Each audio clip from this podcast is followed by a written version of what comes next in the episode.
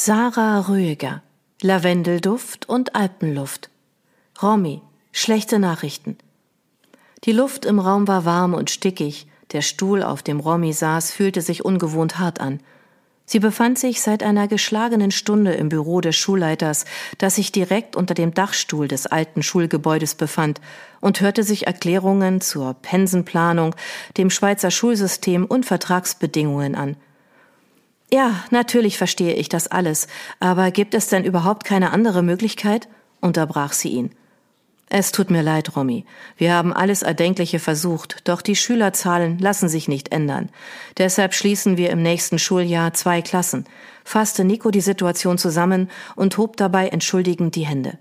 Er hatte sich im Laufe des Gesprächs mehrmals mit den Händen durchs dunkle Haar gestrichen, und nun standen sie ihm wirr vom Kopf.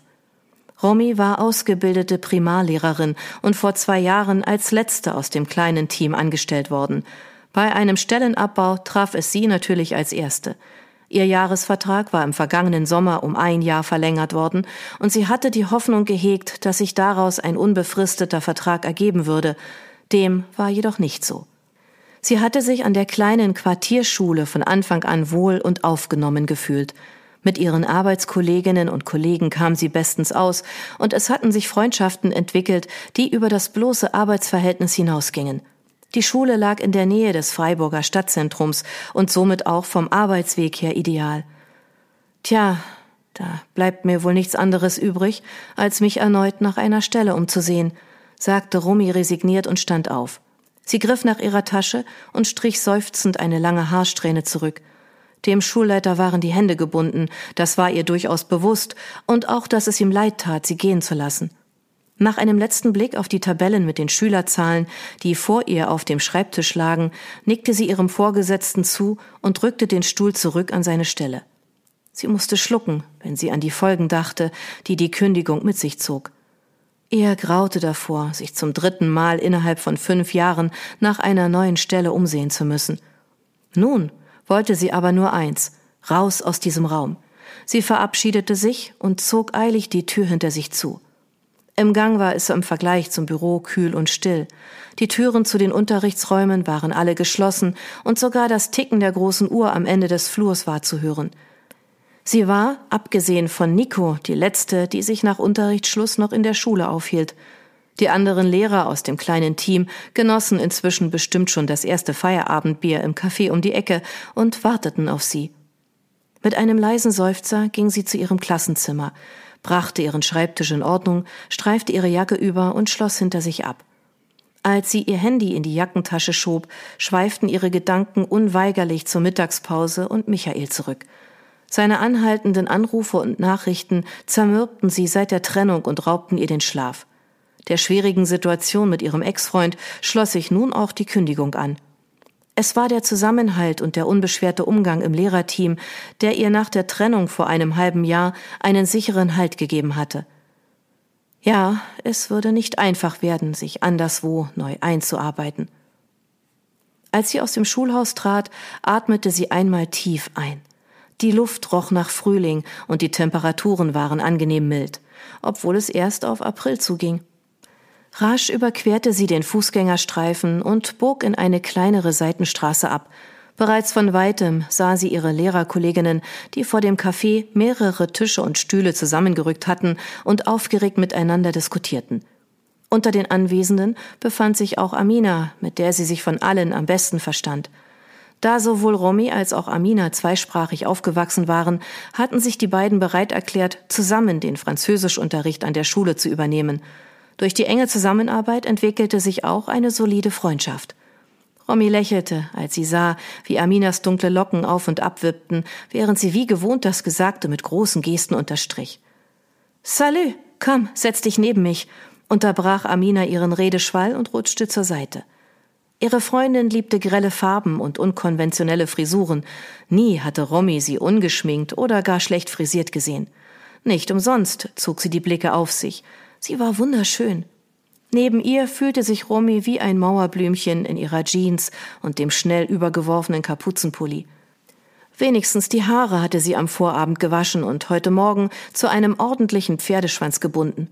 Romy begrüßte auch den Rest des Teams mit einem Nicken und setzte sich auf den angebotenen Stuhl. Als der Kellner kam, bestellte sie ein großes Glas hausgemachten Eistee ohne Zucker, dafür mit einem ordentlichen Schuss Holundersirup. Währenddessen hatte Amina ihr Gespräch mit ihrer Tischnachbarin Nina wieder aufgenommen. Anscheinend ging es dabei um die beste Feriendestination, wobei Amina für Strandferien und Nina für Aktivurlaub in den Bergen plädierte. Wer die beiden kannte, wusste bereits im Vorfeld, dass sie sich sowieso nie einig werden würden. Da sich immer mehr Anwesende am Gespräch beteiligten, wurde rege diskutiert. Romy hielt sich wie gewohnt zurück und hörte lieber zu. Erst als der Kellner mit den bestellten Getränken kam und die Gespräche kurz unterbrach, beruhigten sich alle wieder. Und? Was wollte Nico von dir? Ging's wieder um die Turnhallenbelegung im nächsten Schuljahr? fragte Amina neugierig, nachdem der Kellner sich entfernt hatte. Naja, es ging um nächstes Jahr, aber nicht um die Turnhallenbelegung. Eigentlich hätte sie das Thema lieber nicht angeschnitten, sondern um eine Stelle. Um es kurz zu machen, die Schülerzahlen sind einfach zu niedrig und mein Vertrag wird nicht verlängert. Nun war es raus, und um sie herum herrschte plötzlich betretenes Schweigen. Das darf doch nicht wahr sein. Hast du gefragt, ob. Weiter kam Amina nicht, denn Romy unterbrach sie mit einer Handbewegung. Nein, da ist nichts mehr zu machen. Du weißt ja, dass alles von den Zahlen abhängt, winkte Romy ab und ließ seufzend die Schultern sinken. Ach, Mist, wo du dich endlich richtig eingelebt hattest, schnaubte Amina empört und zog eine Schnute. Hast du dir überlegt, was du machen willst? fragte Lynn, die Unterstufenlehrerin. Nicht wirklich. Wahrscheinlich werde ich nach kurzen Stellvertretungen Ausschau halten und mich erst wieder bewerben, wenn eine unbefristete Stelle frei wird. Ich mag mich nicht erneut einarbeiten, nur um zwei oder drei Jahre später erneut die Stelle wechseln zu müssen. Vielleicht nehme ich mir auch einfach ein paar Monate Auszeit, gab Romy vage zur Antwort. Sie hatte bisher erfolgreich vermieden, darüber nachzudenken, in der Hoffnung, dass ihre Befürchtungen sich nicht bewahrheiteten. Nun war sie aber gezwungen, den Tatsachen ins Auge zu blicken. Gerade als sie darauf hinweisen wollte, dass sie noch einige Wochen Zeit hatte, wurden neben ihr Stühle gerückt. Anscheinend war sie nicht als Letzte eingetroffen. Sie wandte den Blick und erkannte Jannik Bachmann, der stellvertretende Mittelstufenlehrer. Sie war so mit ihrer Antwort beschäftigt gewesen, dass sie sein Eintreffen nicht bemerkt hatte. Jannik gehörte eigentlich nicht zum Team. Er war nur vorübergehend als Stellvertretung an der Schule tätig. So viel Romy wusste, war er kompetent und die Kinder himmelten ihn regelrecht an. Kein Wunder, war er doch, abgesehen von Nico, der einzige Mann im Team. Da Yannick bisher nie auf einen Feierabenddrink mitgekommen war, überraschte es sie ein wenig, ihn hier zu sehen. Er bestellte sich ein Bier und sah aufmerksam in die Runde. Na, worüber habt ihr euch gerade unterhalten? Romy hat eben erfahren, dass ihr Vertrag nicht verlängert wird und dass sie sich nach einer neuen Stelle umsehen muss, klärte Lynn ihn auf. Oh, das tut mir leid für dich. Wie die Lage im Moment aussieht, sollte es nicht allzu schwierig sein, etwas Neues zu finden. Und im schlimmsten Fall übernimmst du Stellvertretungen, die sind immer gefragt, sagte er und sah sie direkt an. Ja, vielleicht. Mal schauen, was sich ergibt. Ihr war die Situation unangenehm, denn sie mochte es nicht, im Mittelpunkt zu stehen. Amina wusste dies.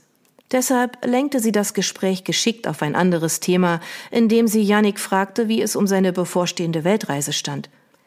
Vage glaubte Romy sich zu erinnern, dass er kurz nach seiner Einstellung etwas von einer Weltumrundung erwähnt hatte. Sobald er zu erzählen begann, hörten ihm alle aufmerksam zu und vergaßen Romys Situation für einen Moment. Amina zwinkerte unauffällig in ihre Richtung und strich ihr aufmunternd über den Arm. Janniks grünbraune Augen blitzten vor Abenteuerlust. Er schien wie ausgewechselt, als er von den Orten erzählte, die er bereisen wollte. Während er sprach, musterte Romy ihn etwas genauer. Er besaß eine athletische Figur und sie schätzte ihn auf Anfang 30. Unter seiner sportlich schwarzen Daunenjacke trug er ein militärgrünes T-Shirt mit aufgedrucktem Surfbrett. Dazu ein paar Blue Jeans und weiße Turnschuhe, die allem Anschein nach schon bessere Tage erlebt hatten. Immer wieder fiel ihm eine dunkelblonde Locke in die Stirn, die er instinktiv zurückstrich. Ein ordentlicher Haarschnitt würde ihm auch nicht schaden, dachte Romy und lenkte ihre Aufmerksamkeit zurück auf die Unterhaltung. Es dauerte jedoch nicht lange und ihre Gedanken glitten erneut ab. Diesmal dachte sie an ihre Zukunft und grübelte darüber nach, was alles auf sie zukam. Erst als ihr auffiel, dass Yannick aufgehört hatte zu erzählen und alle Blicke auf sie gerichtet waren, tauchte sie aus ihren Gedanken auf. Äh, sorry, ich war gerade abgelenkt, entschuldigte sie sich und spürte, wie ihre Wangen heiß wurden. Ich sagte, vielleicht solltest du dir auch überlegen zu reisen. Jetzt, da du an keinen Job mehr gebunden bist, wäre das doch die passende Gelegenheit, wiederholte Yannick geduldig seine Worte. Ach ja, ich meine, nein, ich glaube nicht, dass das etwas für mich wäre, gab sie stockend zur Antwort. Ich fühle mich hier eigentlich wohl und verspürte bisher keinen großen Drang zum Verreisen, schob sie erklärend nach. Wie du meinst, aber ich versichere dir, wenn du mit dem Reisen anfängst, kannst du nicht mehr damit aufhören, sagte er überzeugt. Da bin ich ganz deiner Meinung, pflichtete Amina ihm mit Augenaufschlag bei. Ich an deiner Stelle würde nicht lange überlegen und die freie Zeit genießen, schloss sich nun auch Lynn an. Romy trank einen großen Schluck Eistee, um nicht antworten zu müssen. Als sie nicht weiter darauf einging, diskutierte Amina mit Lynn und Yannick weiter und Romy hütete sich davor, sich einzumischen. Nach einer Weile brachen nach und nach die meisten Kollegen auf und verabschiedeten sich ins wohlverdiente Wochenende. Als Yannick sich erhob, beobachtete sie, wie er Amina beim Abschied zuzwinkerte. Die beiden schienen sich blendend zu verstehen. Wie sie hatte auch Amina ihr Rad bei der Schule stehen gelassen und sie liefen gemeinsam den kurzen Weg zurück. Wie findest du ihn? Schade, dass er bald weg ist, sonst würde ich ihn mir schnappen. Romy wusste gleich, wen Amina meinte und konnte sich ein Lächeln nicht verkneifen. Er scheint ganz nett, sagte sie und sperrte ihr Rad auf. Nett? Ach, komm schon. Du musst doch zugeben, dass er auch verdammt gut aussieht, sagte ihre Freundin kopfschüttelnd. Wenn du meinst. Romy lachte und stieg auf ihr Rad. Ich würde ihn auf jeden Fall nicht von der Bettkante stoßen, kicherte Amina und umarmte sie zum Abschied. Jetzt muss ich aber los, ich habe heute Abend ein Date. Würde dir übrigens auch mal gut tun. Sie zwinkerte Romy verschwörerisch zu, bevor sie in Richtung Stadtzentrum davonfuhr. Bestimmt hatte Amina nicht nur den Abend, sondern gleich das ganze Wochenende verplant. Sie hingegen würde zwei weitere Tage in ihrem kleinen Apartment verbringen und finster über ihr Schicksal brüten. Auch wenn sie in den letzten Jahren etwas auf die hohe Kante legen konnte, würde das höchstens für ein paar Monate reichen. Schließlich wollten die Rechnungen bezahlt werden, egal ob sie nun Geld verdiente oder nicht. Sie konnte es sich auf keinen Fall leisten, ohne Job dazustehen. Dies würde nämlich bedeuten, dass sie mit ihren 29 Jahren zurück zu ihren Eltern ziehen müsste, was ihr äußerst unangenehm wäre.